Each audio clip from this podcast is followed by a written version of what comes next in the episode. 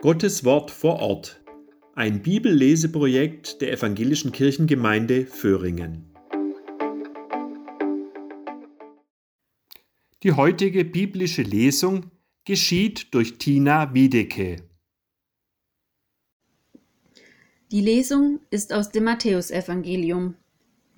Als er aber das Volk sah, ging er auf einen Berg, und er setzte sich, und seine Jünger traten zu ihm.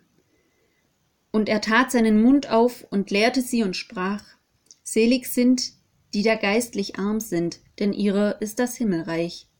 Selig sind die, da Leid tragen, denn sie sollen getröstet werden. Selig sind die Sanftmütigen, denn sie werden das Erdreich besitzen. Selig sind, die da hungert und dürstet nach der Gerechtigkeit, denn sie sollen satt werden.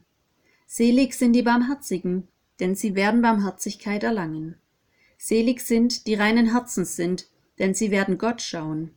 Selig sind, die Frieden stiften, denn sie werden Gottes Kinder heißen. Selig sind, die um der Gerechtigkeit willen verfolgt werden, denn ihrer ist das Himmelreich. Selig seid ihr, wenn euch die Menschen um meinetwillen schmähen und verfolgen und allerlei Böses gegen euch reden und dabei lügen. Seid fröhlich und jubelt, es wird euch im Himmel reichlich belohnt werden, denn ebenso haben sie verfolgt die Propheten, die vor euch gewesen sind. Ihr seid das Salz der Erde. Wenn nun das Salz nicht mehr salzt, womit soll man salzen?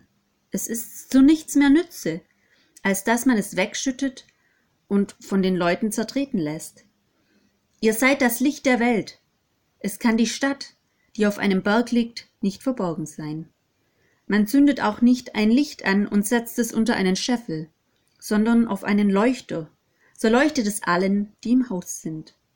So lasst euer Licht leuchten vor den Leuten, damit sie eure guten Werke sehen und euren Vater im Himmel preisen. Ihr sollt nicht meinen, dass ich gekommen bin, das Gesetz oder die Propheten aufzulösen. Ich bin nicht gekommen aufzulösen, sondern zu erfüllen.